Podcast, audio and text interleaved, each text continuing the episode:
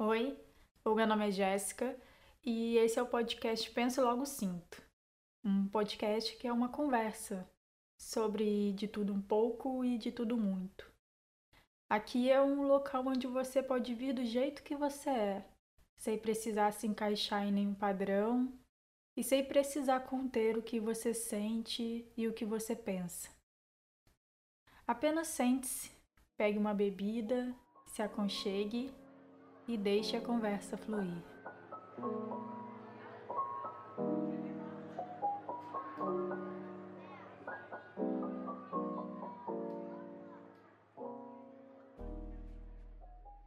Se você é novo por aqui, seja muito bem-vindo ou muito bem-vinda. Venha, puxe uma cadeira, pegue um chá, um café ou uma água se você preferir e venha conversar conosco. Se você já vem aqui há um tempo, nossa, que bom que você voltou. É, já chegamos no nosso quinto encontro, ou quinto episódio, e creio que nessa altura do campeonato a gente já compartilhou bastante coisa, não é?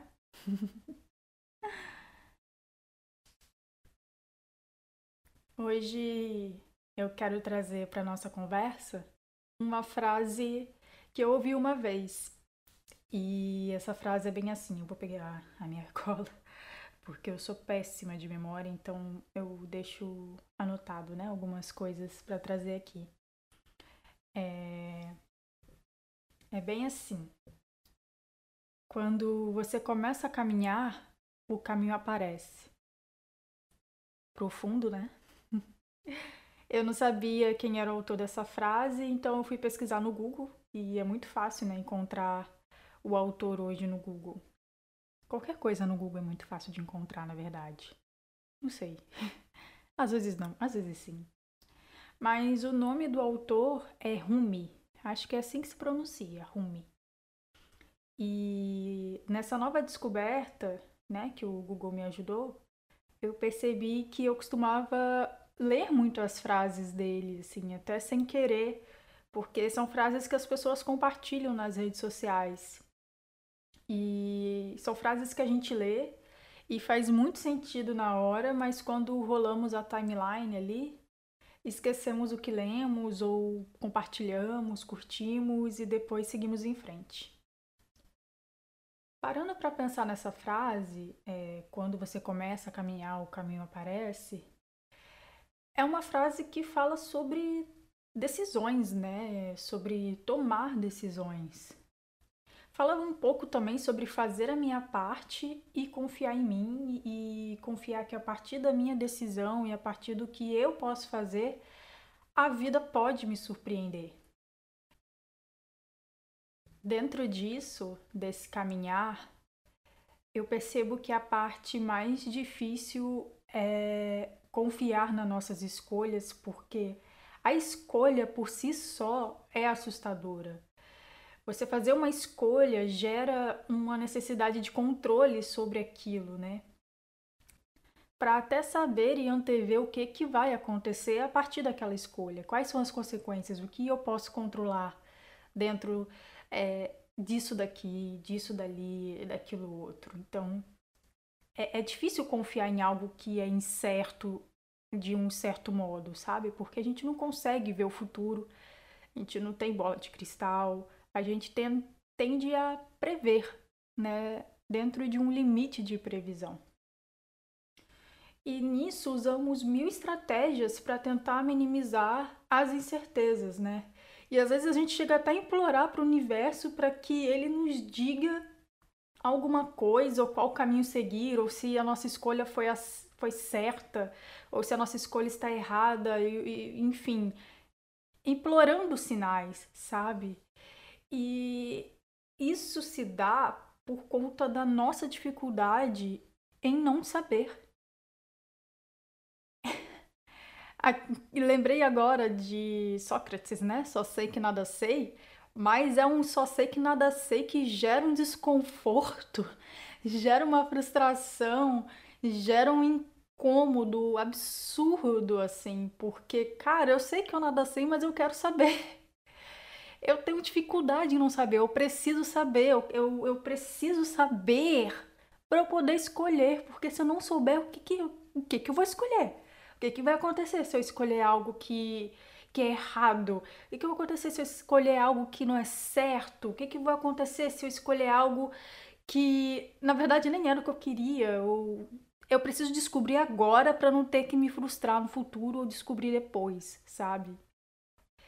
E a gente não pode escapar das escolhas da vida, não tem como a gente parar de escolher, porque mesmo quando não fazemos nada, estamos escolhendo também. Esse rolê todo fez sentido para você? Porque aqui eu tô falando, eu sei que vocês não vão me responder, mas se quiser me responder, pode entrar no Instagram, é jessicavial.psi, e me falar, Jéssica, fez total sentido o que você falou naquele podcast tal lá. É por isso que fazer escolhas e confiar nas nossas escolhas é tão importante. Né? Fazer escolhas é começar a caminhar.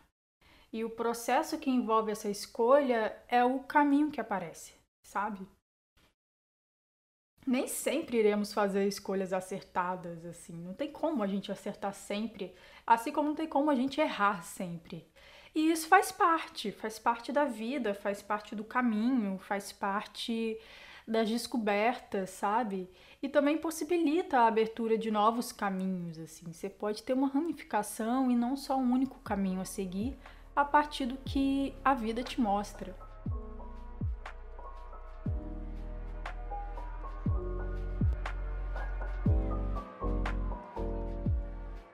por que fazer escolhas às vezes parece ser tão difícil? Será que é porque temos medo de fazer uma escolha errada? Acho que sim. Aqui é a Jéssica falando e não a psicóloga, mas eu acho que sim. O mais engraçado é que a gente não tem medo de fazer a escolha certa. Mas não é isso que passa pela nossa cabeça quando estamos diante de uma situação em que devemos escolher algo importante para nós. O que passa pela nossa cabeça é: e se eu estiver errado? Ou e se eu errar? Ou melhor, e se eu estou fazendo uma escolha errada? Parei para pensar no porquê desses pensamentos assombrarem tanto a nossa cabeça como se fosse um macaquinho que ficasse batendo pratos e lembrando a gente o tempo todo que devemos ficar atentos a todos os sinais do universo para que possamos identificar e interpretar os sinais, para que assim possamos fazer uma grande escolha. E a conclusão que eu tiro é que nós temos medo e o nosso maior medo é um medo de perder, é o de abrir mão, principalmente do que a gente não sabe se terá. Vou explicar melhor. Quando fazemos uma escolha, nós pensamos nos benefícios e nos prejuízos que essa escolha pode nos trazer. Mas quando temos duas situações e temos que escolher qual caminho tomar, seja permanecer na situação ou mudar de planos, nós pensamos mais nos benefícios que estamos abrindo mão ao optar por um caminho do que pelo outro. Suponha que você tem dois caminhos na sua frente, o A e o B, e você decide ir pelo A. Ao fazer essa escolha, os pensamentos dos benefícios do B começam a surgir, e o sentimento que você está fazendo uma escolha errada também.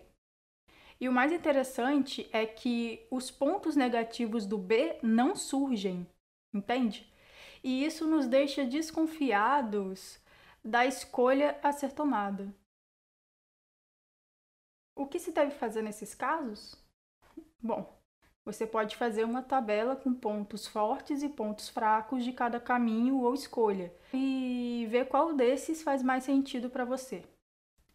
Mas o que eu quero ressaltar aqui é que não há caminho ou escolha errada, pois, como falei, cada escolha te gera possibilidades e uma delas é escolher fazer novos planos ou seguir outros caminhos.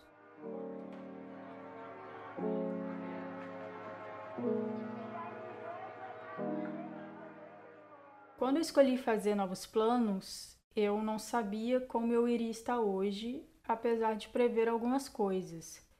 E é isso que a gente faz sempre, né, para tentar errar o menos possível. E eu vou aproveitar esse gancho do errar, que é onde eu queria chegar. Era sobre isso que eu queria falar esse tempo todo. O medo de errar, o medo de decepcionar. E isso gera um monstrinho que vai crescendo e a gente não nota, que é o perfeccionismo. A cobrança de fazer tudo certo, sem erros e sem falhas. Mas é uma cobrança que é difícil, muito, muito difícil de cumprir. Não errar, não falhar, não dá para não fazer isso.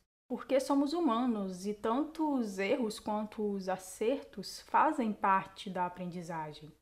Nós aprendemos por tentativa e erro. Nossos ancestrais aprenderam por tentativa e erro. E as futuras gerações irão aprender por tentativa e erro, pelo simples fato de ninguém nascer sabendo. Por isso precisamos tentar, errar e descobrir qual é o acerto em meio a tantas tentativas.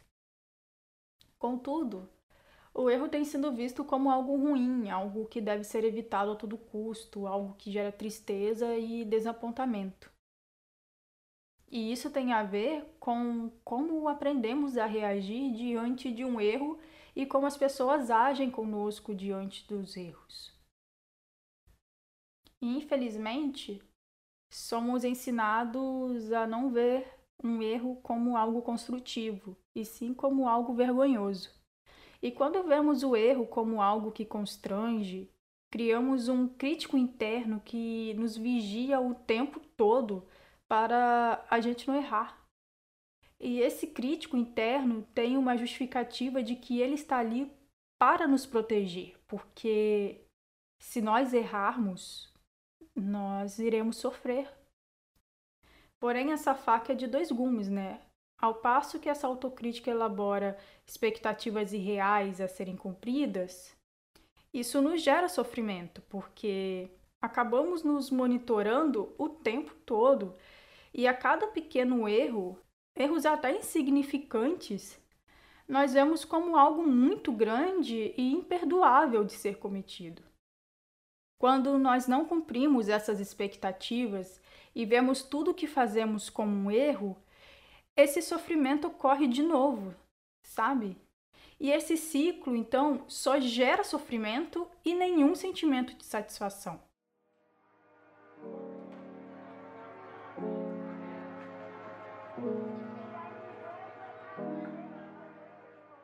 Observe quando as frases não posso errar, tenho que acertar, tenho que melhorar, não está bom o suficiente, vêm à sua cabeça. Dependendo da frequência, pode ser um perfeccionismo disfarçado. Note também quanto tempo você demora para fazer uma atividade e o quanto você se dedica a pequenas partes dela, até você ficar satisfeito ou até você parar de achar que está horrível. O perfeccionismo não é a busca pela perfeição, por causa da excelência, mas é a busca à excelência porque supostamente na excelência não existe o erro. Não existe a possibilidade de errar. E é assim que o perfeccionista imagina. E o medo de errar anda de mãos dadas com o perfeccionismo. O perfeccionista morre de medo de errar porque ele pensa que o valor dele está no que ele faz e não no que ele é. Por isso, o perfeccionista, quando erra, se martiriza e sofre com o erro.